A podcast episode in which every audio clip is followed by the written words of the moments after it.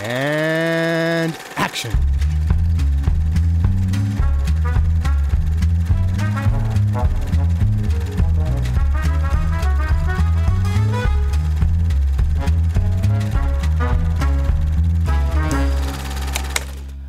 Hallöchen und herzlich willkommen zu einer weiteren Episode Directed by Hayao Miyazaki. Wir sind bei Episode äh, sieben. Sieben. Sieben. Sieben. Wir haben bis jetzt immer Doppelepisoden aufgenommen, gell? Ja, genau. Es- Ja, sieben. Es müsste sieben sein. Mhm. Es ist sieben. Warum weiß ich das nie? Ich, keine Ahnung. Ich bin immer verwundert davon, dass ich nicht weiß und ich ändere nichts dran.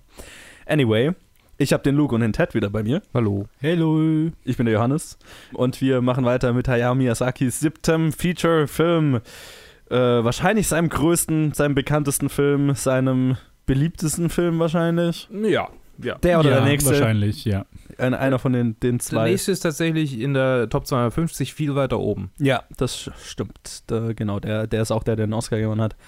Aber ja, anyway, also wir sprechen über Prinzessin Mononoke, Princess Mononoke oder auf Japanisch. Mononoke Hime. Ja, ziemlich einfach. Ja. Übrigens, das Wort Mononoke heißt so viel wie äh, besessen oder rachsüchtiger Geist oder von einem rachsüchtigen Geist besessen oder so. Ah, Das okay. ist eigentlich kein Name, man hat es nur in der westlichen Übersetzung als Name stehen lassen. Mhm. Ich meine, so. falls solche aufgefallen ist im Film, sie heißt ja nicht Mononoke. Ja, die Leute nennen sie einfach nur.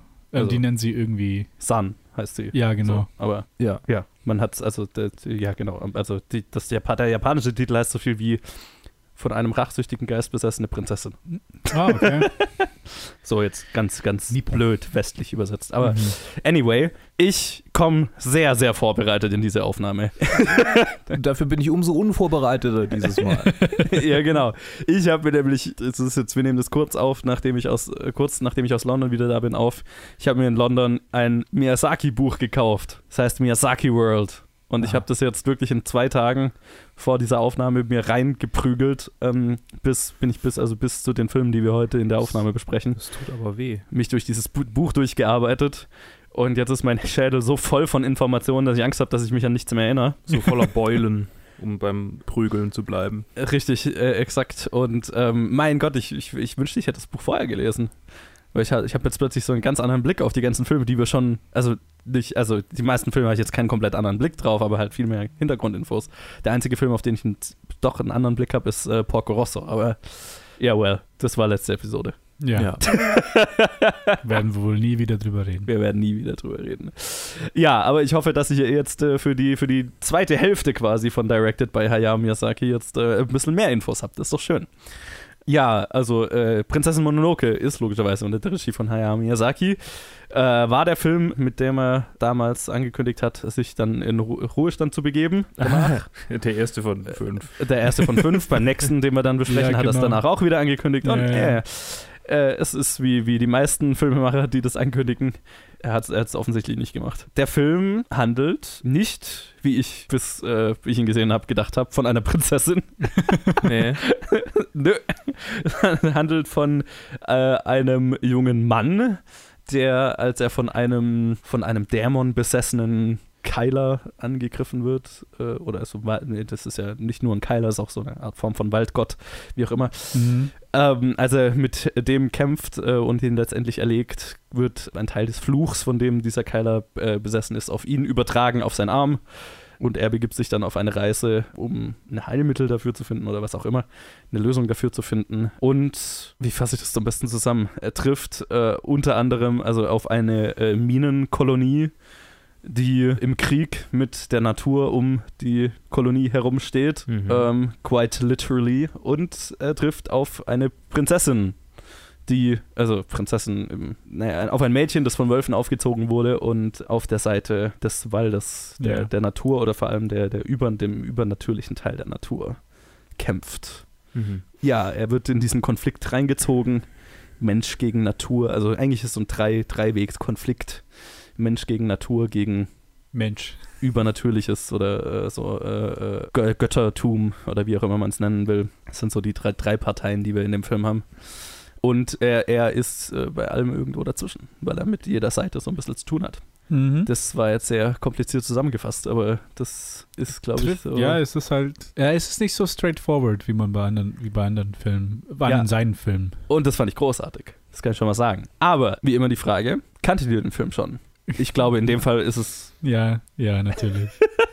ich kannte ihn. Ich hatte ihn sogar ein paar Monate davor schon nochmal angeschaut, weil ich ihn Okay. meiner Freundin gezeigt habe. Und dann habe ich mir jetzt nochmal angeschaut, Mhm. weil ich einfach Bock drauf hatte. Ich hatte ihn nicht sehen müssen, weil ich den ganzen Film halt kenne, kenne. Aber ich nehme jede, ich nehme jede, jeden Excuse, um, um diesen Film nochmal anzuschauen.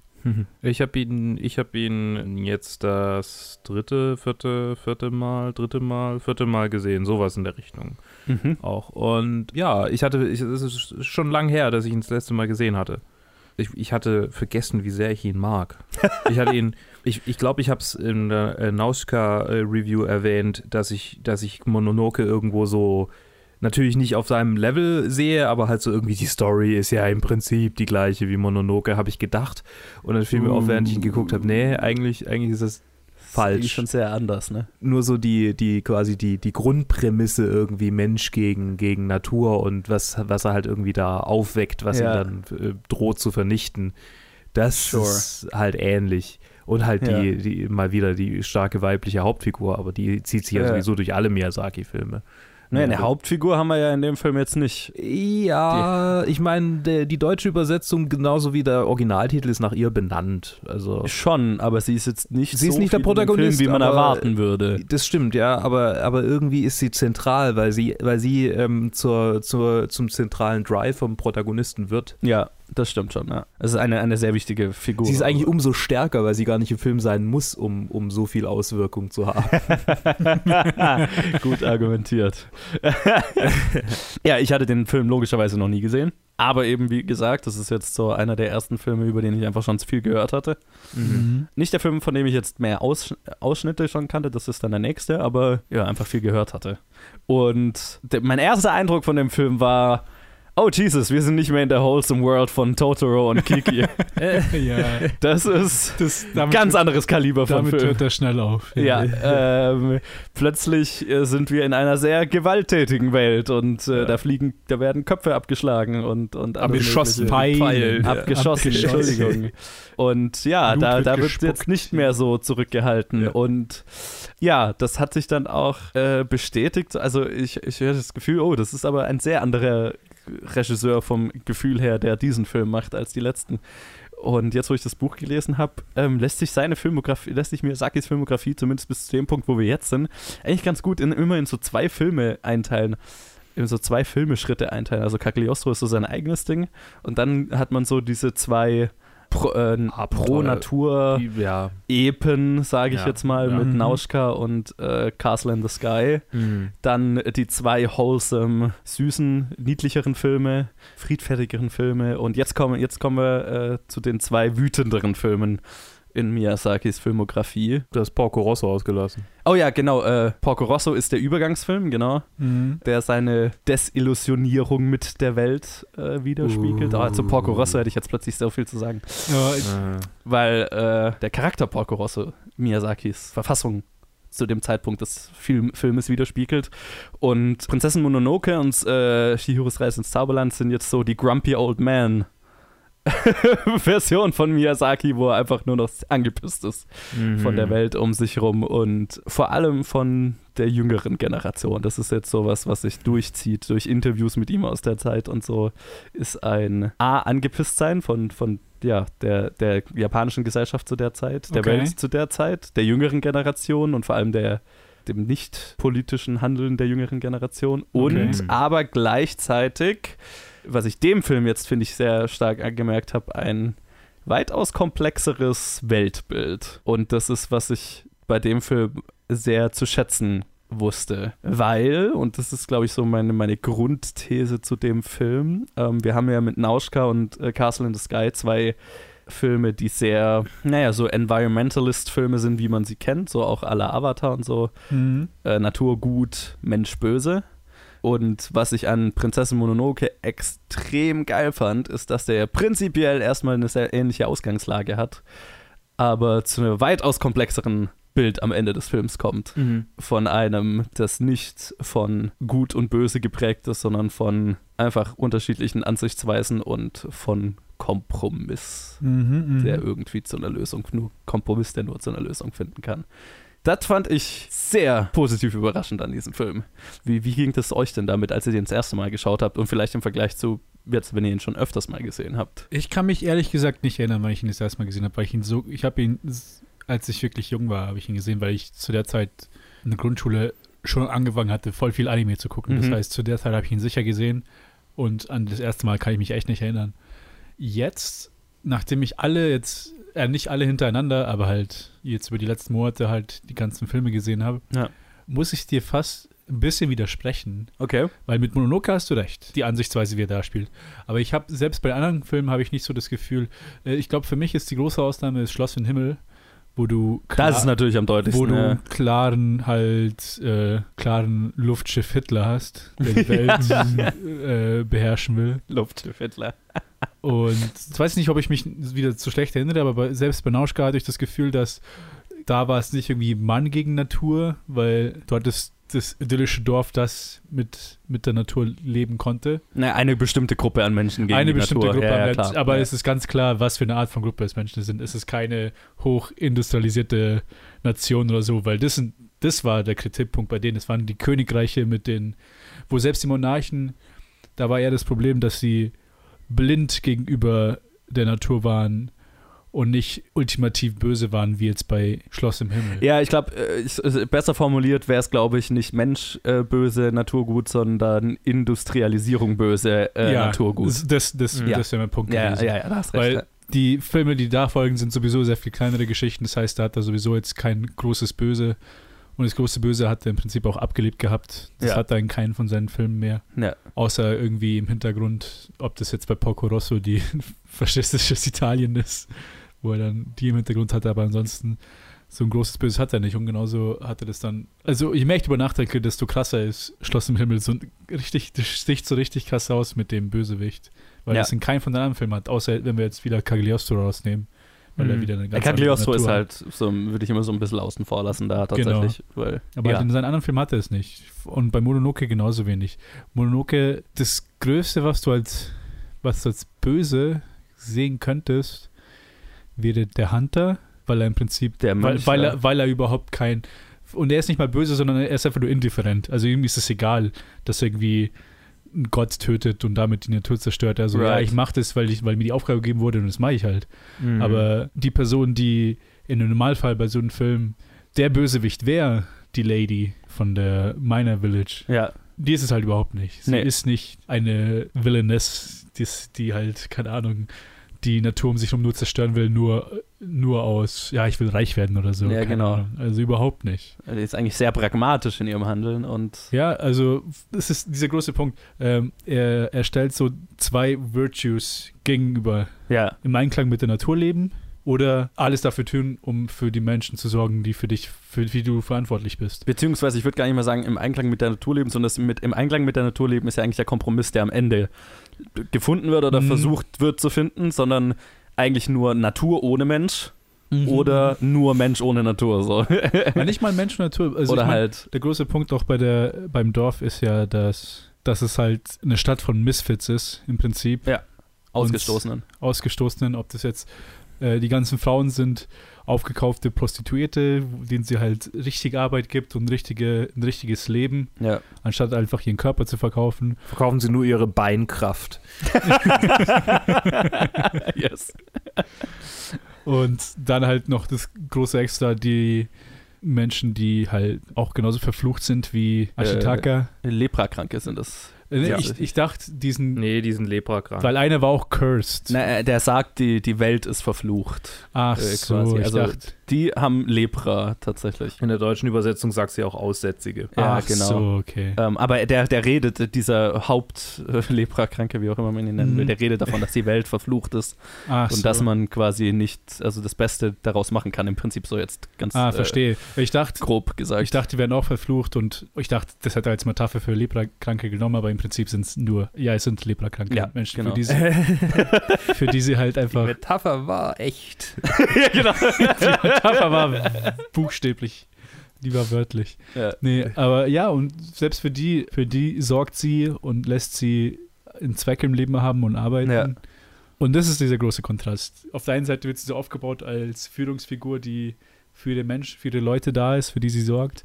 Und auf der anderen Seite ist sie der Hauptfaktor, wieso so viele Tiere sterben und der Wald abgesägt wird und Ja. alles Mögliche. Ah, Jetzt habe ich so, so viel geredet. Was sagst du, Luke? Ich, ich habe eigentlich jetzt fast nichts mehr, weil jetzt habt ihr eigentlich schon alles gesagt. Äh, ja, es ist interessant zu sehen, ähm, wie, wie so viel, das wollte ich eigentlich schon, im, äh, wollte ich eigentlich erst im nächsten Film bringen, aber hier sieht man schon in Ansätzen, wie viel, wie viel äh, von, von shintoistischen Weltbild irgendwie beim Miyazaki mitspielt. Und jetzt Ja. vor allem in den, in den Filmen dann viel stärker rauskommt als in allen bisher. Ja. So, Find so ich. dieses, äh, es, es, es gibt äh, anders als irgendwie in, in anderen Mythologien äh, oder vielleicht auch ähnlich wie in anderen Mythologien halt so, bestimmte Wesenheiten, die abseits der Welt irgendwie äh, vor, äh, leben und also der Me Welt der Menschen leben und, und ähm, Einfluss auf sie nehmen und erst wenn sie wirklich quasi angegriffen oder wenn sie gestört werden, äh, ähm, dann schlagen sie halt zurück. Und so äh, kann man das eigentlich auch sehen, bezogen auf die Waldgötter und also irgendwie die, die, die Wolfsgöttin und die Ebergötter und wie die halt auch alle da dargestellt sind. Und Ja. noch viel krasser halt bei diesem Waldgott, der halt wirklich einfach nur sein Ding irgendwie macht und so quasi scheinbar zufällig irgendwie bestimmte Dinge tut, äh, also gar keinen Plan hat, sondern halt einfach nur seinen eigenen Regeln folgt. Ja. Gar keine Ziele verfolgt in dem Sinn so, ne? Genau. Das finde ich richtig spannend, sowas, sowas reinzubringen, weil, weil wenn jetzt irgendwie anderweitig Mythologie verfilmt wird, dann gibt es ja schon, es ist ja schon sehr schwarz-weiß immer. Ja. Äh, also zumindest das, was ich kenne, so westliche Mythologie. Bestimmt gibt es noch viel östliche äh, Mythologie, die verfilmt wurde, die, die da ganz anders, äh, also ähnlich wie Mononoke oder halt Chihiro äh, Mhm. vorgeht. Das ist, mir, das ist mir bei dem schon aufgefallen, aber bei Chihiro dann natürlich noch, noch viel, viel mehr. Aber da können wir dann in der nächsten Folge drüber reden. Was ich noch erfrischend fand, war, ich konnte mich jetzt nicht mehr so gut erinnern, äh, wie, wie, wie es bei denen davor war. Aber die Animationsqualität, die wir jetzt bei, die wir bei äh, das erste Mal eigentlich äh, erst bei Mein Nachbar Totoro gesehen haben, wie gut die übertragbar ist auf so einen eher actionreichen Film, weil die zwei davor und gut Porco Rosso, der hatte auch viel Action, aber halt so, so klassische Fantasy mehr oder weniger Ja. Action. Das ist ja nochmal was anderes als so Luftkämpfe. Ja. Mhm. Und, und wie, wie bunt und, und gleichzeitig und, und lebendig das alles wirkt, äh, während halt da sich so blutige Kämpfe abspielen. Das hat, glaube ich, auch schon meinen Geschmack geprägt für, für bestimmte Anime-Genres. Mhm. So, also ich habe ja dann viel Anime-Serien in der viel Zwischenzeit. schonen. Viel, ja, nicht unbedingt schonen, aber halt so viel, viel äh, Fantasy-Elemente. Ach so, ja. Also ja, ja. ich denke da zum Beispiel an, an Berserk oder Claymore oder so. Oh ja, Bärs oh. Und äh, das ist ein guter. so, da, da hat man, da hat man, nachdem man Mononoke gesehen hat, erwartet man dann in jeder Serie irgendwie so eine Qualität.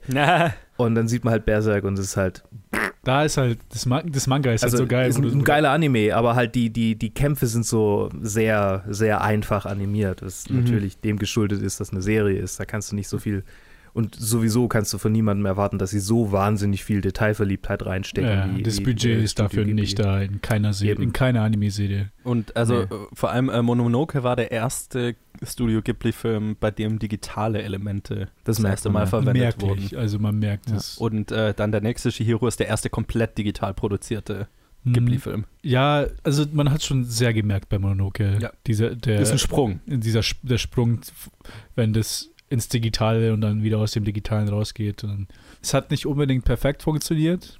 Vor allem jetzt im Vergleich zu Chihiro, wo dann alles gemacht wurde und dann es viel flüssiger war. Mhm. Aber die Qualität war trotzdem top. Und es ist vor allem auch ein Fünf-Jahres-Sprung ne, zwischen Porco Rosso Ja. und Ja, äh, ja. Prinzessin Mononoke. Ja, also die Animation ist, äh, da gebe ich dir recht, das ist ziemlich beeindruckend. Und ich fand es also vor allem dann bei im nächsten Film fand ich, also fand ich auch nochmal einen sehr beeindruckenden Sprung. Ja, ja, extrem. Mhm. Übrigens, ich habe wieder natürlich einiges an Trivia zu bieten zu Prinzessin Mononoke und Uh. das ist, finde ich, schon, finde ich schon einen krassen Fakt. Ähm, Miyazaki selber hat an Prinzessin Mononoke 80.000 der 144.000 Einzelbilder, die dieser Film hat, entweder selbst händisch korrigiert oder komplett selbst händisch nochmal nachgezeichnet, Krass. weil er nicht zufrieden war mit dem, wie es war. Also, das, Das ist, ist über die krass. Hälfte der Einzelbilder in diesem Film. Er ist ein Perfektionist. ja. Also, und das ist das, was, was die meisten nicht erlaubt sind zu sein im, im Anime. Mhm. Man sagt Mhm. ja in Serien, du kannst kein Perfektionist sein, wenn, wenn's, wenn du Budgetschwierigkeiten hast und da müssen immer diese Kompromisse einge, eingegangen werden. Aber Miyazaki, der hatte halt die Mittel und die Zeit, gehe ich mal davon aus, im Vergleich dazu, zumindest verglichen Also- zu, zu wöchentlichen Produktionen. Ja, genau. Er hat vor allem einen Produktionspartner, also sein, äh, jetzt weiß ich nicht mehr, wie er heißt, ich glaube Suzuki oder so ähnlich, der, äh, der quasi der Produktionsarm von Studio Ghibli ist, glaube ich, bis heute, der ihm quasi den Rücken freigehalten hat oder ermöglicht hat, dass er, also er hat dann irgendwie mal gesagt, er ist dafür da, quasi das Geld ranzuschaffen, damit Miyazaki ähm, so perfektionistisch sein kann, wie Ohne er will. Arbeiten kann. Ja, genau. Und ähm, das ist, hat auch erst funktioniert, nachdem Kikis Delivery Service, Kikis kleiner Lieferservice ein, ein ziemlicher Hit war, weil alle Miyazaki-Filme davor keine besonders äh, äh, großen Einspielergebnisse erzielt haben. Mhm. Und erst bei äh, mit Kiki hat dann eben sein Produktionspartner äh, gesagt, okay, jetzt müssen wir hier mal so richtig auf die Marketing-Kacke hauen und haben richtig, also eine gigantische Marketingkampagne halt betrieben und wo Miyazaki immer so ein bisschen eine Aversion dagegen hatte und glaube ich immer noch hat, ja, ja. weil er halt ne, kein Freund von dieser Konsumkultur ist und so weiter. Aber ich meine, das Geld muss wieder rein und deswegen ähm, äh, haben die sich da wohl immer ganz gut ergänzt, aber auch sehr viel gestritten.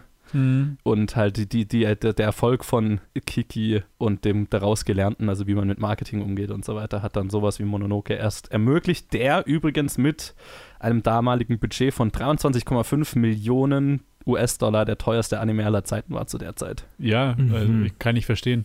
Ja. Aber selbst nach Kiki, ich meine, ich finde, man merkt schon bei Porco Rosso. Und zwar einfach nur der Fakt der Detailverliebtheit. Mhm. Bei Monoke, weil es viel mehr, viel kinetischer ist und viel mehr Bewegung und man ist halt im Wald Yes. und viel mehr Action ist, merkt man es nicht so. Aber bei Porco Rosso hat man wirklich gemerkt, diese, wirklich das, auch das winzigste Detail wurde halt perfekt gemacht, in, vor allem in, diesen in der Bar-Szene und Ja, wenn's solche mhm. Sachen waren. Und dann halt dieses Level wurde halt beibehalten Ja. mehr oder, mehr oder minder, wo es halt nötig war und wo nicht. Und bei Mononoke, ich meine, ich habe nicht ohne Grund, ich habe mein, mein, mein Screensaver ist ein Dreierbildschirm, wo es einfach nur eine Landschaft ist aus, aus dem Film, wo im linken Bildschirm links in, li- links in der Ecke dann Ashitaka und Sun, also die Ja. zwei Charaktere einfach stehen und dann ist einfach so ein Riesenbild ist. Ja. Es sieht einfach mega aus. Ja, die fünf Jahre zwischen äh, Porco Rosso und Mononoke, das äh, finde ich, macht sich nochmal bes- äh, äh, bemerkbar. Also Mhm. äh, der Sprung ist schon, finde ich, äh, gewaltig. Kleiner, witziger Trivia-Fakt am Rande. Sun, also die Prinzessin in dem Film, Mhm. ist offiziell die Inspiration für den Star Wars-Charakter Ahsoka Tano, falls den jemand von euch kennt aus dem, Ja. aus einer aus dem Extended äh, oder dem, also aus den Serien hauptsächlich. Aus den Serien, so. ne? Clone Wars, die war, also nee, ja genau. Ne, Und ist es, die, und ist so. es die Schülerin von Anakin? Ja, genau. Ah, okay. Die äh, Anakins Padawan. Okay, noch ein kleiner Trivia-Fact, weil ich ein bisschen Japanisch kann. Sun heißt drei. Ha. Und sie ist die dritte Tochter von, von Moro, von, Macht Sinn. vom Wolfgott. Uh, da können wir dann äh, bei Chihiro auch nochmal drüber reden. Da gibt es eine eigene Wikipedia-Abteilung äh, Namen zu Chihiro. Ja, Ja, ja. genau. Was die Namen bedeuten. Äh, zu Recht. Äh, vor allem, weil das auch dann äh, japanische Wortspiele sind, die dann, also ich, das, ich fand es ist, äh, ja, mein Kopf hat ein bisschen geraucht, als ich die ganzen Wortspiele in Chihiro und mit ihren zwei Namen und dann den Namen, ihren zwei Namen auf dem im Filmtitel im Japanischen, was dann wieder einen neuen Wortspiel ergeben hat. Aber äh, wie auch immer, das, wir sind nicht bei diesem Film. Ich muss mal sagen, dass, dass wir, dass wir, dass wir ähm, in, in Abgrenzung zu den Filmen davor äh, Yes. bei richtig Longform äh, jetzt angelangt sind, nämlich mit 2 Stunden 14, ist er ja, das ist schon. an diesem Punkt äh, länger als alle Filme vorher. Ja. Auch Schloss im Himmel, der auch schon mit 2 Stunden 5 recht lang war. Ja, das ist schon ein Brett, der Film, definitiv. Ja. ja, ja. Aber er braucht es auch, finde ich. Mhm. Er rechtfertigt das Mhm. auch. Er rechtfertigt, Also, ja, das ist, be- das das- ist also- besser ausgedrückt. Er rechtfertigt Ja. die, die Zeit, die er in Anspruch nimmt. Ja, definitiv. Also es ist halt ein, ein wahres Epos, also ein Fantasy-Epos, so, ne? Im ganz äh, klassischen Sinn. auf einem Scale, das, das ich glaube ich nicht verstecken muss mit anderen Fantasy-Filmen seiner Art, sei es Live-Action oder animiert. Nee, überhaupt nicht. Das ist wahrscheinlich auch mein Lieblings-Fantasy-Film neben Fellowship Au, okay. Mhm. und über die anderen zwei Teilen. Ja, es ist interessant, weil es gab auch irgendwie, Mi- Miyazaki hat mal, das weiß ich jetzt nicht mehr so genau, aber wurde eben drüber diskutiert, ob es ein Fantasy-Film ist oder ob es als Historienfilm äh, gesehen werden soll oder kann, weil er schon, äh, ich glaube, offiziell als Genre, ich weiß jetzt den japanischen Namen nicht mehr, aber als Historien-Anime gilt irgendwie so. Okay. Ähm, selbe Genre, wo die Kuras Kurosawa akkurat das ist. Hm? Wie historisch akkurat das ist. ich Ja, ja, genau. wissen. Also wo, wo eben äh, viel äh, dann auch äh, drüber diskutiert wurde zu, zu der Zeit, wie historisch akkurat der Film ist, weil er, ist, er behauptet es schon so, der Film historisch einigermaßen akkurat zu sein. Aber ähm, weil also in einer, in einer der sehr Abbildung der spezifischen, Gesellschaft oder wie? äh, genau, weil er in einer sehr spezifischen Periode spielt und äh, auch die, die Ja, das finde Kostüme. ich, find ich tatsächlich, das passt ziemlich gut. ja, eigentlich. genau. Ich, ich, bin, ich bin jetzt kein Japanologe oder sowas, deswegen ich kann das jetzt nicht beurteilen. Nee, aber das, das, also ich habe mich, ich habe mich, ich habe mich ein bisschen mit japanischer Geschichte beschäftigt. Ich meine, jetzt nicht zu dem, äh, zu einem Punkt, wo man sagen kann, oh, ich weiß alles über Ja. japanische Geschichte. Aber ich weiß zumindest, dass es, dass es eine, eine gerade äh, zu Beginn, ja, ich weiß nicht mehr, welche, welche Periode es war, aber es, es gab eine Zeit, in der wahnsinnig viele so einfach ähm, lose zusammengewürfelte Samurai, ähm, äh, also quasi ausgestoßene, Ja, äh, durch die Gegend ge ge gereist sind. Und ähm, auch die, die Art, wie da, wie da ähm, Stahl bzw. Eisen, ich glaube eher Eisen, äh, ähm, gegossen wird und auch äh, wie die das quasi verarbeiten, das, Ja. das passt schon alles eigentlich ganz gut zusammen. Ja, genau. Also es, Ja. es, es ist, der Film spielt in einer spezifischen Periode und trifft die wohl auch sehr gut. Ja. Also hat natürlich auch entsprechend viele, also wir würden sagen Fantasy-Elemente mit äh, dem ganzen Übernatürlichen, Ja, was in diesem sagen, Film ja. passiert. Deswegen habe ich historisch akkurat gesagt. Äh, Ja, hm, okay. Genau, das kommt jetzt, glaube ich, sehr drauf an, äh, wie man kulturell dazu steht. Ja. Aber ich habe, wir haben ja schon mal bei Toto haben wir doch drüber geredet, über die, die kulturellen Einflüsse und ähm, vor allem so Shinto-Einflüsse und so. Ja, ja, ich meine, Mhm. Luca hat es ja vorhin erwähnt, aber man sieht ja diesen großen Unterschied von, zwischen West und Ost und vor allem bei uns im, im Westen, wie wir traditionell dazu geneigt haben, Götter zu humanisieren Mhm. oder halt Götter halt Abbilder von uns sind im Prinzip. Es sind immer Personen, es sind Mhm. Menschen mit Charakteren und Ja. Vorlieben und keine Ahnung was. Ja. Und das ist halt in diesem Fall vor allem halt im jetzt im, beim Dear God, wenn man den anschaut, Ja. halt nicht der Fall ist. Er existiert und er, 100%. er hat er hat keine Ziele, die uns schlüssig sind. Seine Gedanken sind können und werden wir nie verstehen können als just sterbliche Wesen Ja. im Vergleich zu bei uns halt Zeus und Odin und halt alle alles halt wirklich halt alte weiße Männer. Also das sind das sind Ja, Men- und halt das vor allem Menschen mit- mit repräsentativ von bestimmten menschlichen äh, Zügen. und- Genau. Also ich unsere- glaube, am ehesten, am ehesten ist der christliche Gott noch in der Nähe der, der ähm, shintoistischen Mythologie, weil der hat ja auch immer so, also klar, ja, ist nochmal anders. Der ist der schon hat auch sehr Gerade im Alten. Testament so Beweggründe, ja, ich weiß ja, nicht, also aber man, der ist aber Na, auch gerade im sehr eifersüchtig. Genau, gerade im Alten Testament ist der doch so eigentlich äh, so ein eifersüchtiges Kleinkind mehr oder ja, weniger. im Prinzip. ja, aber, aber er bringt einen trotzdem an, wenn man quasi dran glaubt und, und drüber nachdenken muss, äh, so, hey, äh, was will der jetzt eigentlich davon, dann Ja, steht gut, man doch klar, immer wieder ja. vor der Theodizee zum Beispiel, dass man halt denkt, okay, Ja, Klar, Ähm, das ist dann wieder die Sache. Wie kann der und also wenn man quasi, wenn man quasi kurz anhalten und ergründen muss, äh, warum jetzt äh, ein Gott, an dem man glaubt, irgendwas, Hm. irgendwas tut, dann finde ich, ist schon eine gewisse Ambivalenz da. Naja, okay, ja, ich weiß, was du Ja, meinst. ja, Aber ich meine, also das ist schon im noch mal- Vergleich, ja. Im Vergleich stimmt schon, wenn man es jetzt direkt mit, keine Ahnung, Gottgeschichten von den Griechen und Römern Ja. und äh, im Norden vergleicht. Aber selbst man sieht, wie menschlich er auch ist und dass er auch mit, mit im, im Testament halt mit, mit uns kommuniziert hat, wenn es auch nur Ja. durch bestimmte Leute war, aber trotzdem halt irgendwie, keine Ahnung, mit Moses quatscht oder so. Ja, und vor allem existiert, also jetzt äh, in, in der Religion, um mit dem Menschen zu interagieren und Mm, Einfluss zu haben, während jetzt hier diese Waldgötter und so weiter, die sind ja völlig, das ist eigentlich eine Welt, die völlig abgetrennt von jeglicher menschlicher Welt ist Ja, und damit ja. auch nichts zu tun hat und zu tun haben will und eigentlich eine, eine Welt für sich ist. Und auch abgetrennt jetzt um, von, von der normalen, also es ist jetzt auch nicht, ne, die, nicht die gesamte Natur ist jetzt einfach durchzogen von irgendwelchen Waldgöttern, sondern dieser Deer God hat halt seinen, seinen Wald da, Seine in dem er sich aufhält Mhm. und sein, seine Gegend und äh, das ist dann schon nochmal also als verwunschen geltende Ge- nee, als verwunschen geltende Gegend. Das ist jetzt Mhm, nicht, nicht so, dass jetzt da in, in dieser Welt, in der das spielt, jetzt ganz Japan durchzogen von irgendwelchen Waldgöttern ist. Nee, sondern die meisten Menschen haben die auch noch nie gesehen und so. Das ist halt Ja, klar, aber ja, man merkt, es sind, es sind mehr so, äh, es ist geografisch. Genau. Ding. Genauso wie es auch bei uns früher war, wo, keine Ahnung, jede so Ansammlung von 30 Leuten einen eigenen Gott hatte, ja. bevor dann unser Gott gewonnen hat. Und ja, aber selbst da, ich meine, Mhm. man sieht es ja auch später dann äh, bei, bei äh, Chihiro, wo, wo es dann auch ganz spezielle Flussgötter, also Ja, genau, ja. spezielle Flüsse haben ihre Gottheiten und ja, alles. wirklich geografisch und halt auf eine Sache bezogen sie halt sind. Ja. Genauso wie halt griechische Götter ihre Rollen haben. Ja. Aber die sind aber trotzdem noch viel universeller als jetzt wirklich, die sind jetzt nicht geografisch abhängig von Ja, irgendwas. genau. Ja, und das meine ich, wenn ich, wenn ich vorhin äh, habe ich gemeint, also dieser Film hat im Prinzip drei Parteien, die da im Konflikt stehen. Das ist so die Natur, die, die Natur, die übernatürliche Welt sozusagen mit Mhm. dem Dear God, äh, Shishigami heißt er, glaube ich.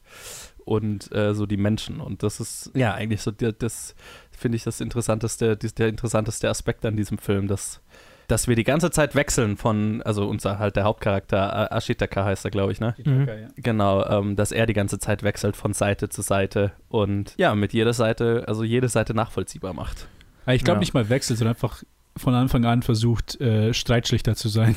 Ja, genau, also er, er wechselt jetzt nicht die Seite und ist dann gegen die andere Seite, Ja, sondern er rein in, von der Geschichte her springt er halt, also Ja, lernen wir alle stimmt, Seiten ja, so kennen, ne? Beziehungsweise also so der, der, der, Dear God als, als übernatürliche Entität hat ja jetzt keine Seite in dem Sinn, sondern der existiert halt einfach und wird halt reingezogen. Dadurch, dass Mhm. äh, die Menschen ihn umbringen wollen. Aber das ist auch, das ist auch eine, eine sehr realistische Darstellung, wenn man es jetzt mal abstrahiert, äh, von Menschen, die halt im, während kriegerischer Auseinandersetzungen, gerade zu dieser Zeit halt durch die, durch die Gegend reisen. Mhm. So, da ist nicht so, du kommst in eine Stadt und dann wirst du zu einem von denen und wenn du dann auf die anderen triffst, dann, dann sehen die, oh, das ist einer von unseren Feinden, sondern Ja. du bist halt ein Typ, so, der einfach irgendein Dude, Ja, Und- bis genau. auf Durchreise. Ein Dude. Ja, auf der Durchreise. Ja. Und äh, sonst wäre es halt, äh, also wenn, wenn er jetzt quasi so jemand wäre, der dann, der dann irgendwie den, die Seiten immer wieder wechseln würde, dann wäre es ja mehr so, so ein Gothic-Playthrough quasi äh, als Film. ja. ja, aber das ist halt das Interessante. Das, ist, ich finde, das macht den, den Film so moralisch so komplex, dass du halt alle Seiten kennenlernst und vor allem Ja. auch so diese mystische Seite, die ja sehr abstrakt ist, sage ich jetzt mal. Ne? Das ist ja wirklich, ähm, also gerade diese ganze, wo er dann von dem Dear God geheilt wird, ähm, diese ganze Sequenz ist ja Mhm. sehr, ne, sehr abstrakt gehalten alles. Ähm, also auch und auch eben die, die, die zwei Frauen, die eigentlich die anderen zwei Seiten repräsentieren die beide wahnsinnig faszinierende Charaktere sind, finde ich. Vielleicht äh, über die will ich auf jeden Fall noch reden. Ja, definitiv. Vor allem so die Anführerin der Minenkolonie, deren Name ich jetzt gerade wieder vergessen habe. Lady Eboshi. Yes, genau. Die äh, nach eigener Aussage von Miyazaki sein Lieblingscharakter im Film ist, Kann ich verstehen. Weil wahrscheinlich auch der komplexeste Charakter im Film. Im Sinne von, Ja, ja. dass es also, wie er gemeint hat, so eine Repräsentation von True Leadership ist in dem Sinn. Hm. Vor allem von Mhm. sehr pragmatischer äh, Führ äh, Führungskraft, sage ich. Das ist mal. die Sache. Es ist Ähm, nicht so irgendwie. Haben wir da quasi seinen Self-Insert gefunden? Ja, ich glaube, er hat das schon so gesehen. Jetzt, ich versuche gerade mich zu erinnern. Wahrscheinlich. Ich Ähm, meine, ja, also das, er hatte, genau, also das ist auch so die Interpretation, die ich gelesen habe, dass diese Minenkolonie so Studio Ghibli an sich äh, so ein bisschen repräsentiert. ähm, also so das Ideal, das er ganz gerne aufgebaut hätte, weil sein Ziel war zu der Zeit eben so ein irgendwie so ein, äh, ein Studio zu bauen, wo halt alle irgendwie, also ganz früher, als die Studio Ghibli gegründet haben, war die Idee so, so wirklich so äh, kommunistisch angehaucht, so ja, wir, machen, wir haben keine. Hierarchie, wir sind alle so. so auf einer Ebene. Das funktioniert halt und mit so jemandem wie Miyazaki nicht so wirklich, aber Ja, das ist ja, ich meine, das hört sich eher so nach einer anarchistischen Kommune an. ja, ja, genau. Aber ja, ja, ja. und ich kann, ich das, das war ganz früher mal die Idee, da war, bei Mononoke war das ja schon lange Geschichte, sage ich jetzt mal. Mhm. Aber ähm, so, er hat es schon so äh, gesehen, glaube ich, dass er da so seine Gruppe an Außenseitern sozusagen zusammentrommelt, um, um was Mhm. Größeres Ganzes zu schaffen und er irgendwie die, aber er die, die harten Entscheidungen und pragmatischen Entscheidungen trifft, sage ich jetzt mal. Die nicht, Ja. die nicht immer einfach sind. Und ja, es ist interessant, weil äh, nach Prinzessin Mononoke ja ein ganz großer Teil äh, der Belegschaft von Ghibli gekündigt hat, weil der Prozess so krass war.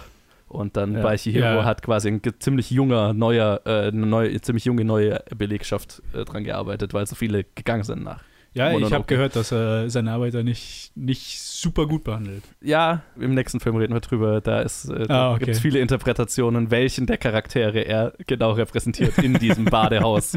Ähm, äh, Nee, gibt's aber- ein paar unterschiedliche Aussagen von unterschiedlichen Leuten, die ihn in unterschiedlichen Charakteren sehen. Klar. Ne, Gender hat jeder und dann kann man ihn, irgendwie kann man ihn mal irgendwo reinquetschen. Ja, Aber genau. jetzt mal bei Mononoke, ja, was ich so gut finde, vor allem halt, wenn man die zwei Frauencharaktere nimmt, aber auch Ashitaka, die sind so klar definiert. Die Aha. Charakterisierung, die funktioniert einfach so gut. Du hast ihn, mit ihm fangen wir halt im Film an, aber er, er wohnt halt wieder in so einer kleinen, im kleinen Dorf, ja. das im Prinzip quasi separat von der Natur lebt, aber immer noch einen hohen Respekt für die Natur hat. Mhm.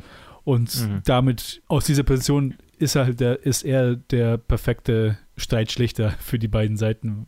Es macht Sinn, dass er versucht, den Streit zu beenden, weil er von seinem Leben gewohnt ist, dass es möglich ist, mit, mit, den, Gei also mit den Gottheiten und mit der Natur zu leben, Mhm. wenn auch nicht irgendwie in der Wildernis. Und dann halt auf der, dann hast du halt auf der einen Seite einen Charakter, die Mowgli slash, slash Romulus Remus von Ja, Wölfen voll. aufgezogen. Und auf der anderen Seite halt dieser Charakter, die ein Anführer unter Misfits ist, Mhm. die halt alles Nötige tut für jede, für jede, für jede Leute. Ja. Aber das ist ja die Sache, wo du gesagt hast, äh, like gute Leadership, ideal Leadership. Weil sie ist ja nicht über den, sie, sie ist einer von vielen.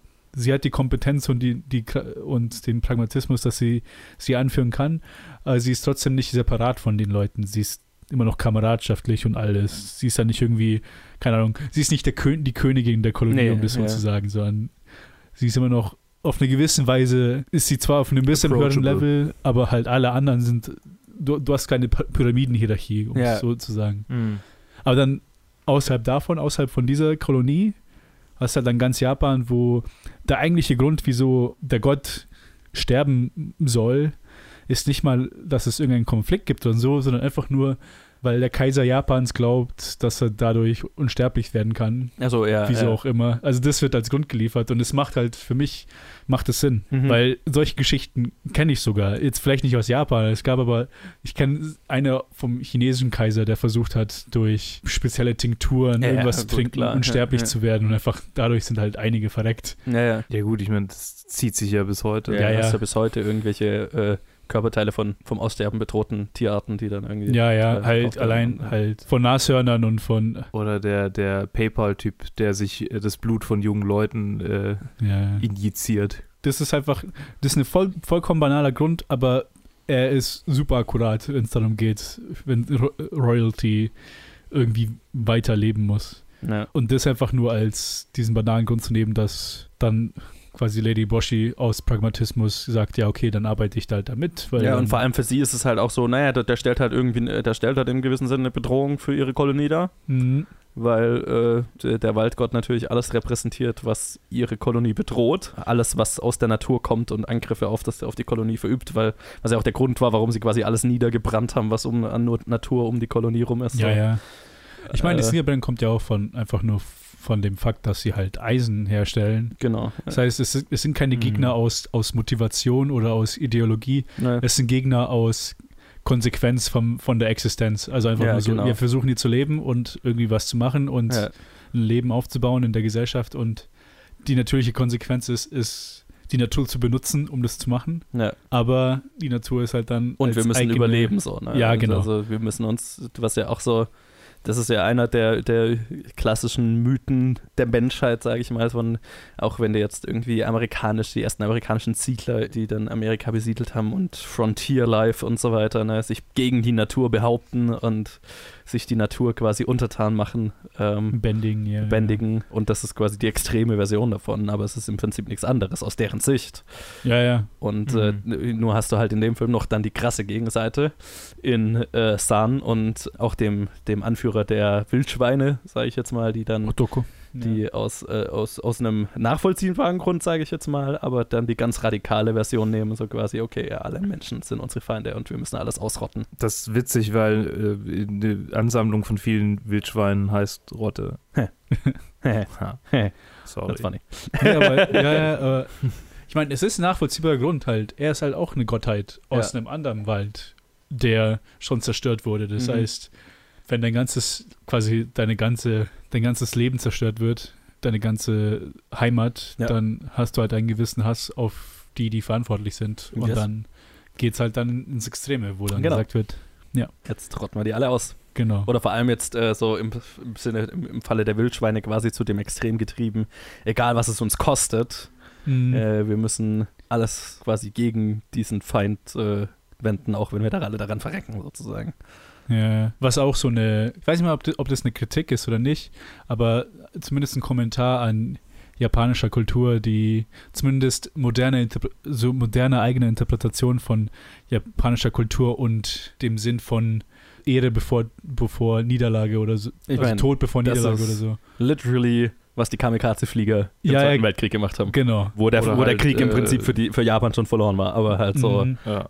ja, äh, wir schmeißen alles, auch wenn es halt unser eigenes Leben kostet, Genau. gegen Mhm. den Feind. In Und dann halt Harakiri aufgrund von Niederlage. Ja. Offiziere, die sich das Leben nehmen, weil sie merken, oh, genau. jetzt vorbei. Und es ist ja tatsächlich ein, ein also dieser, dieser Fluch, von dem ja die ganze Zeit die Rede ist, der ja den Keiler da ganz am Anfang übermannt hat, der, äh, Ashitaka so ein bisschen befallen hat und so Mhm. weiter, ist ja quite literally der Hass, der aus diesem ganzen Konflikt entsteht. Es Ja, wird ja auch ja, Hass genau. genannt. Das ist ja, gibt ja keinen, keinen Namen für diesen Fluch oder Dämon oder was auch immer es ist, sondern es wird immer nur von dem Hass geredet, den, der, den, der, der, die, von dem diese Betroffenen zerfressen werden. Mhm. Also das ist diese wahnsinnig komplexe äh, Aussage, mit der der Film am Ende dann äh, rumkommt. Dieses äh, alle, alle Seiten, die nur von Hass zerfressen sind und nur ein so fatalistisches äh, Wir oder die Weltbild sehen und am Ende können nur alle dran verlieren. Was ja das ist, wenn dem Moment, wo der Waldgott geköpft wird und dann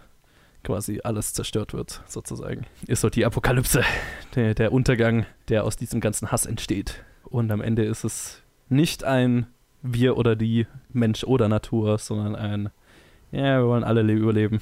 Ja, äh, wir sind alle hier. versuchen es mal nochmal zu Might as well try to get along. So. Ja, ja, genau. Das ist dieses wirklich moralisch sehr komplexe Gebilde, das der Film da äh, bastelt und äh, findet am Ende. Und quasi so ein, äh, ja, so ein Anti-Extremismus fast schon, eine Anti-Extremismus-Aussage ist. Gar keine ideologische Aussage in irgendeinem Sinn, was ja jetzt ein Unterschied wäre zu allen äh, Miyazaki-Filmen davor, sondern wirklich ein sehr, ein sehr pragmatisches Weltbild zeichnet, finde ich. Mhm. Was ich sehr zu schätzen weiß. Weil ich habe Ähm, definitiv Spaß, also ich kann definitiv Spaß machen mit sehr ideologisch gesteuerten Filmen, wie es jetzt äh, sowas wie Nauschka oder Castle in the Sky war. Aber ich war dann sehr positiv überrascht, wie nuanciert die Aussage dieses Films ist. Im Gegensatz Ah, zu okay. denen jetzt. Ja, verstehe, verstehe. Was Ja. lustig ist, weil äh, äh, Nauschka war ja, war ja auch ein Manga, Mhm. der ja viel länger ging als der Film, den Miyazaki ja über 10 Jahre oder so oder 15 Jahre gezeichnet hat. Und der Ja. Film endet weitaus simpler als der Manga. Und den Manga hat er nach, äh, nach Porco Rosso fertig gemacht erst. Ah, okay. Und der Manga endet weitaus komplexer und weitaus mehr in, in, in einer Richtung wie Mononoke, so von der moralischen Komplexität und so weiter. Ja, ja. Ähm, als das, weil der Film endet ja so in so einer Jesus-Metaphor quasi. Äh, äh, Nauschka opfert sich Genau. für die Sünden ihrer Leute und wird dann am Ende wiederbelebt äh, und äh, äh, läutet ein neues Zeitalter ein, sozusagen. The Fourth Age Genau. Und Middle-earth. Ja. ähm, der Manga endet weitaus mehr wahnsinnig kompliziert, aber irgendwie, dass halt sie dann am Ende eine, eine ganze, also quasi Genozid begeht an einer neuen Menschenrasse, die dafür gezüchtet wurde, um in äh, in dieser vergifteten Welt zu leben und so weiter und quasi, es ist jetzt, ich will jetzt nicht das, Wow, okay. hier, hier zu genau drauf eingehen, aber es ist auf jeden Fall weitaus Wow. finsterer und weitaus Ja, ja. äh, moralisch weitaus komplexer, was so diesen, diese Entwicklung von Miyazakis, glaube ich, eigener Ideologie über, über diesen ganzen Zeitraum ganz gut widerspiegelt. Mhm, mhm. Mhm. Ich habe ja in Porco Rosso, habe ich es ja nur mal so angesprochen, dass irgendwie Porco Rosso dann so ein Featurefilm wurde, als irgendwie die Jugoslawienkriege ausgebrochen sind und so weiter. Und jetzt weiß ich eben ja auch nach diesem Buch jetzt warum, weil halt, und ich finde, das spiegelt sich dann eben in Mononoke auch so gut wieder, äh, weil so äh, Miyazaki nach eigenen Aussagen dann so der Grund, warum dann Mononoke so viel komplexer und finsterer ist und warum Porco Rosso so ein bisschen desillusioniert und äh, deprimiert wirkt, ähm, ist, dass äh, Miyazaki so quasi in den Jugos, also im Fall der Sowjetunion und den Jugoslawienkriegen so eine Desillusionierung erfahren hat, von wegen, dass das kommunistische Ideal, sage ich jetzt mal, das äh, Zusammenleben, also dann so brutal und so gewalttätig beendet wurde und dass, dass er es nicht verstehen konnte, warum Menschen, die quasi so ein Ideal gelebt haben, plötzlich dann doch sich sowas gegenseitig antun können und so weiter. Mhm. Und deswegen ist der Charakter in Porco Rosso so abseits von der Gesellschaft, so, das ist, Mhm. will, will mit niemandem was zu tun haben, mit keiner Ideologie was zu tun haben. Und ja, ja. ich finde, das merkst du dann Mononoke total an, dass es plötzlich so ein weitaus pragmatischeres und weniger ideologisiertes Weltbild widerspiegelt. Ja, ich, sti- ich stimme schon zu, äh, zu einem gewissen Punkt, weil ähm, im Jugoslawienkrieg natürlich macht Sinn. Das war, wo Ja, die jugoslawischen Staaten auseinandergebrochen sind und dann halt die Konflikte zwischen Serbien und Bosnien, in Bosnien, in Kroatien, in Serbien und dann auch später in Kosovo, die halt dann daraus, daraus ausgebrochen sind.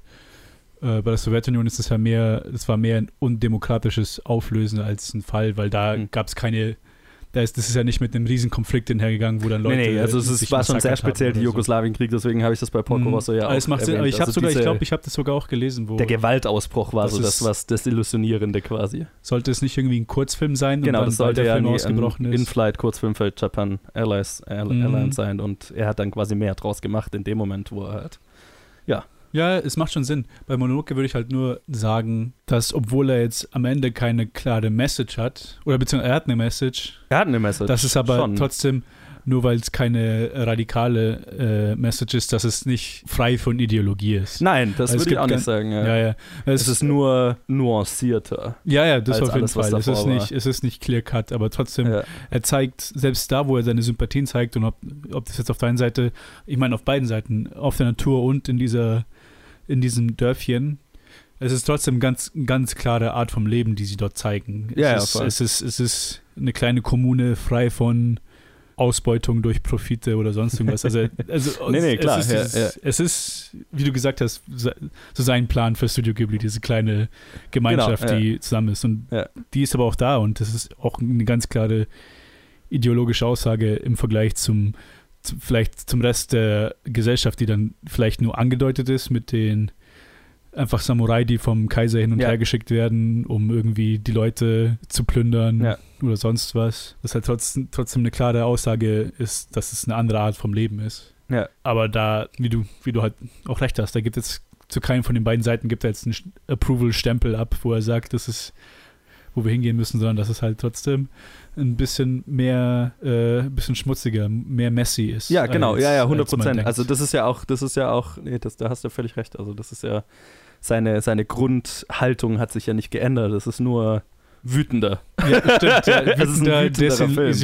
ein gut es ist ein ja. Film. Es ist ein, ähm, ja, und, und ich finde es gerade lustig, weil wir gerade äh, ein Special aufgenommen haben über, über Spike Lee's Do the Right Thing. Ja. Was finde ich jetzt, wo ich drüber nachdenke, sehr ähnlich ist von der noch weniger mit einer klaren Message als, als jetzt Mononoke, aber mit. Einer, mit einer ähnlichen Haltung von wegen, es ist messy und keine Seite hat so richtig recht und es ist alles so es ist kompliziert. So. ja, ja. Und ähm, ich mag das. Ich mag das, wenn moralisch sehr komplexe Themen auch entsprechend komplex abgebildet werden.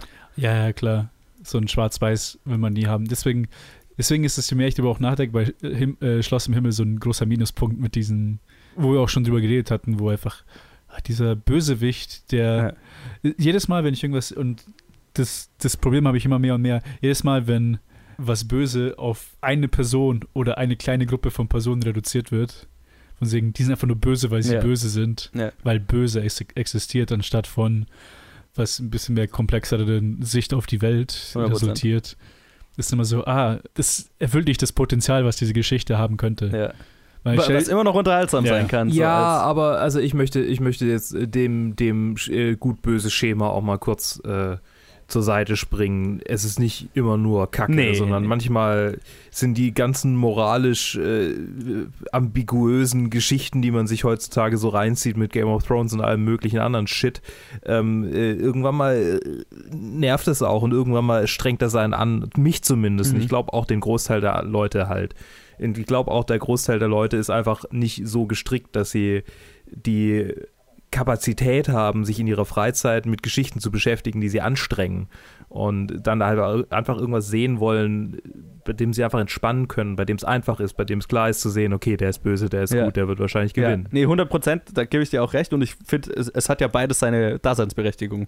Mhm. Ähm, und weder das eine noch das andere, wenn es nur das eine oder das andere gäbe, wäre wünschenswert.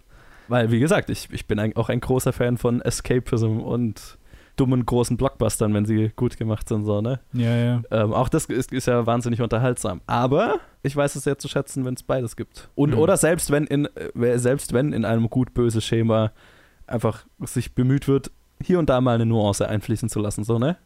Ja, und ja, sei es klar. nur wie, wie, wie das Klischeehafte zu sagen, man gibt dem Villain ähm, einen Grund zu handeln, wie er handelt.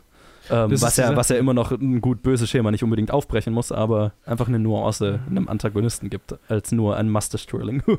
D- Das ist die Sache, Ne? dieses, ähm, wenn es berechtigt ist, dann kann ich auch einen rein chaotischen, bösen Charakter akzeptieren. Ich meine, wenn ich jetzt The Dark Knight anschaue, dann sage ich nicht, ah, der Joker ist einfach so, wie er ist und es nervt mich, sondern nein, Mhm. ähm, erstens ist er halt auf eine, eine ganz bestimmter Charakter und es wird zumindest darauf aufgespielt, was angespielt auf eine ganz subtile Weise, was wie er sein könnte, weil natürlich der Film auch im Kontext von der Zeit, in der er gemacht wird, auch ja, dass man ihn auch so anschauen muss. Die Sache ist halt immer die, was einen nervt, bei, vor allem bei gut, bei gut und böse, bei solchen Geschichten oder generell bei, wenn es um Bösewicht geht bei mir, ist oft, dass halt, das sind die, das sind die zwei faulen Weisen, einen zu machen. Entweder ist er einfach nur böse, weil er böse ist, ja. weil sie irgendwie keine Motivation finden konnten. Bei Schloss im Himmel ist es einfach nur random, dass einfach nur böse ist. Also es hat mit, mit der Thematik vom Film nicht viel zu tun Mhm. nicht mit den Protagonisten was zu tun. Er ist einfach nur irgendwie random böse.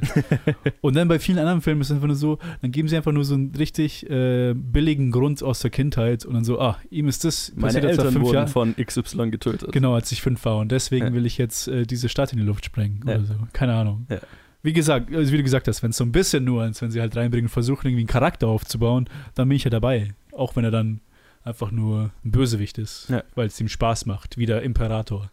ich meine, der ist jetzt auch nicht erklärt, aber allein wie, Ja, er hat halt Spaß dran. Das ist halt. ambitious. Ambitious, ja, ja. Ambitionen verfolgen, ja. Nee, also ich äh, wollte jetzt auch nicht irgendwie auf, darauf scheißen, aber es Nein, ist, nein, halt, es ist, Aber deswegen, also zum Beispiel, deswegen hat mir sowas wie The Last Jedi so gut gefallen, weil Star Wars hat ja immer eine sehr klare, gut-böse Narrative, so, ne? Aber The Last Jedi gibt halt, bricht das Ganze so ein bisschen auf, weil er Mhm. Kylo Ren als dem bösen Charakter Nuancen gibt und äh, Ray als dem guten Nuancen gibt, die nicht nur gut sind und so weiter. Und das fand ich sehr interessant. Weiß ich immer zu schätzen, sowas. Hm. Aber ich schaue mir genauso gerne einen dummen, gut-böse Blockbuster an. Habe ich auch kein Ja, ja, Problem klar. damit. Es hat, Ja. es hat beides seine Daseinsberechtigung, absolut. Auf jeden Fall, auf jeden Ja. Fall. ähm, I love this movie.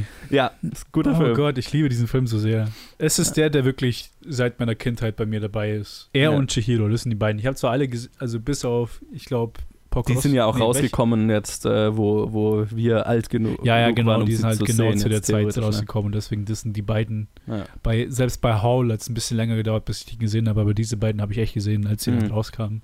Und seitdem sind sie halt bei mir mit dabei. Diese schaue ich mir alle immer mal wieder an. Vielleicht jetzt, letzten paar Jahre hatte ich sie nicht mehr gesehen, aber wenn ich eine Ausrede finde, sie zu sehen, dann, dann lasse ich mir die nicht nehmen. Ja. Ich hätte es fast gern Mononoke nochmal vor der Aufnahme nochmal angeschaut, ein zweites Mal. Ja.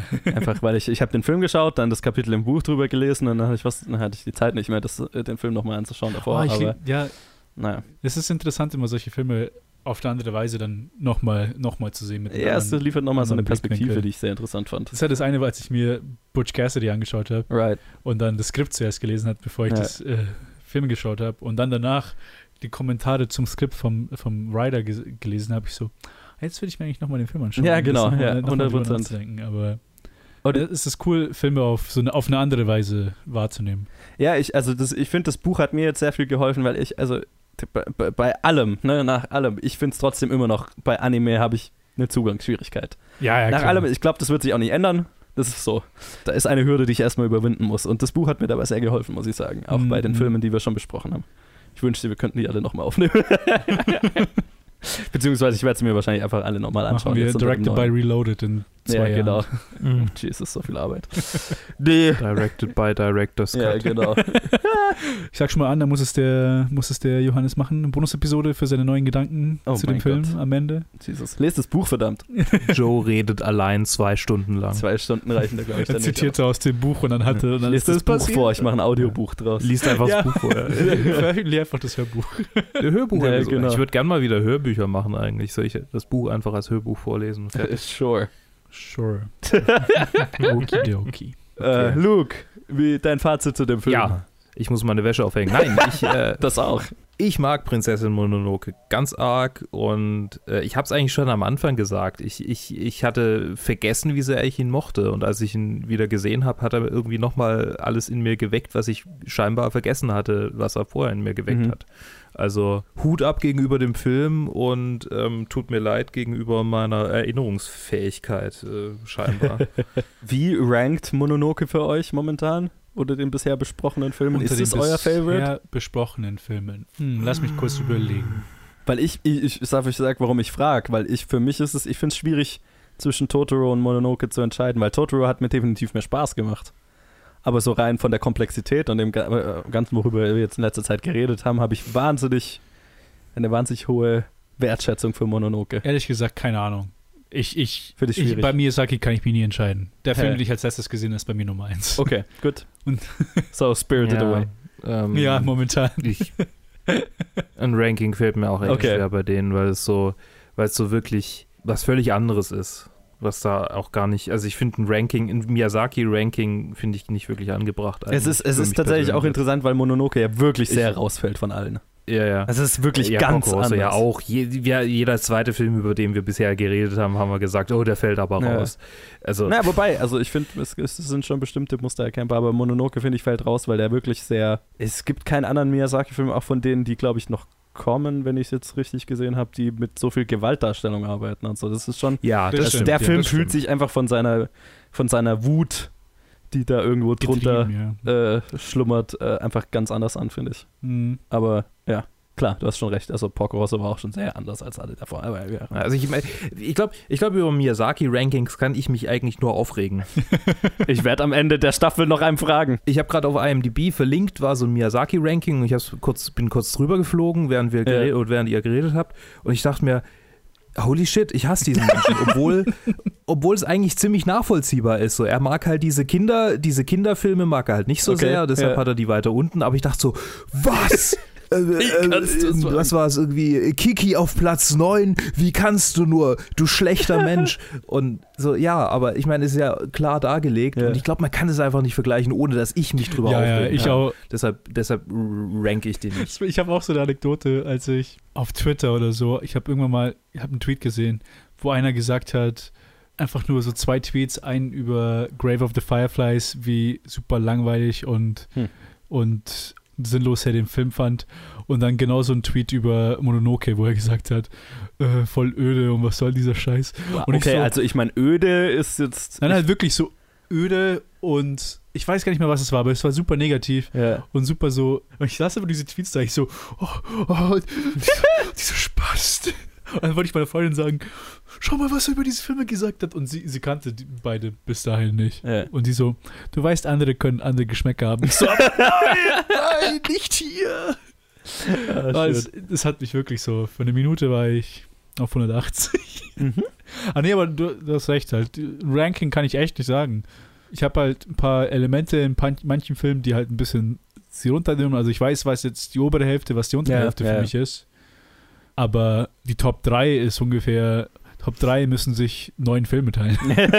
ja, verstehe. Ja, okay, dann äh, warte ich mit der Ranking-Frage bis zur letzten Episode, um euch Ja, dann damit wahrscheinlich. nochmal aufzuregen. Weil sie dann einfacher wird, oder? genau, weil ihr dann mehr Zeit habt zumindest. Okay, ich bereite mich drauf vor. ja. Okay. Äh, ja, also ich glaube, das ist alles, was ich zumindest zu Prinzessin Mononoke zu sagen habe. Ja, ich glaube, ich auch. Wenn nicht, machen wir die Bonus-Episode. Nee, machen. Ich Oder vielleicht hab schon immer überlegt, was wir bei Miyazaki für eine Bonus-Episode machen können. Wir können uns Heidi anschauen.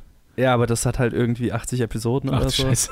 Und selbst die erste, Sta äh, erste Serie, bei der er jemals Regie geführt hat, äh, das äh, Conan, Future Boy, bla Ja. bla bla, sind auch irgendwie 40 Episoden. Ja, schauen wir uns halt bei Heidi die erste und die letzte Episode an. Oder? Aber da hat er ja nicht Regie so. geführt, also äh, I don't know. Ja, Mir ist noch keine brauchbare Bonus-Episode eingefallen. Vielleicht gibt es eine Doku über ihn oder so. Sure, anschauen das gibt's bestimmt. Über Ghibli. U- Uns fällt was ein. Ja, ja. Schauen wir mal. Vielleicht gibt es eine Doku über die kommunistische Partei Oh, bitte. da bin ich sofort dabei. Ich meine, äh, es ist interessant, das Buch geht da schon, also das Buch fängt sehr früh an und dann über, egal. Also okay, nein, Miya- oh, Miya- Miyazaki eine in Sache, die ich echt ansprechen wollte, die ich voll vergessen habe, als du gesagt hast, dass man in dem Film seinen Hass auf, auf junge apolitische Menschen merkt. Das kommt erst in Shiro, dann noch viel Ach so. stärker, aber ja. Weil in Monoke habe ich es irgendwie nicht gesehen. Okay, ja, ich meine, das war, das war da mit diesem, also der Grundwut, die dieser Film hat. Ach so, okay. Ja, so in Shihiro. Shihiro wurde speziell für diese Generation gemacht, dann Ah, tatsächlich. okay. Okay, okay. Dann reden wir drüber in der nächsten Episode. Cool. Bis dann. Ciao. Tschüss.